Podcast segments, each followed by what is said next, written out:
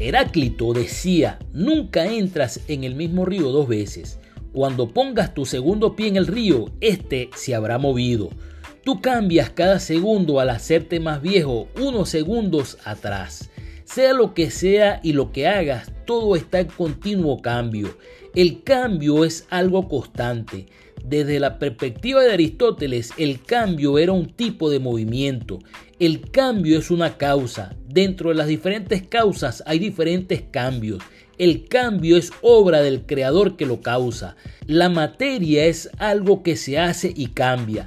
El artista es fuente de su obra, generada por una idea. Las ideas tienen consecuencias cuando el artista que las piensa las materializa. A medida que las ideas crecen y dan forma en la mente, tienen el potencial de hacer posible las cosas, las cuales continuarán cambiando y evolucionando en la medida que el artesano de las ideas las plasma en la obra que hace. Cualquier causa plausible que piensas puede ser posible si las crees y las llevas a cabo. Pero recuerda siempre, mantente en el cambio y en el movimiento.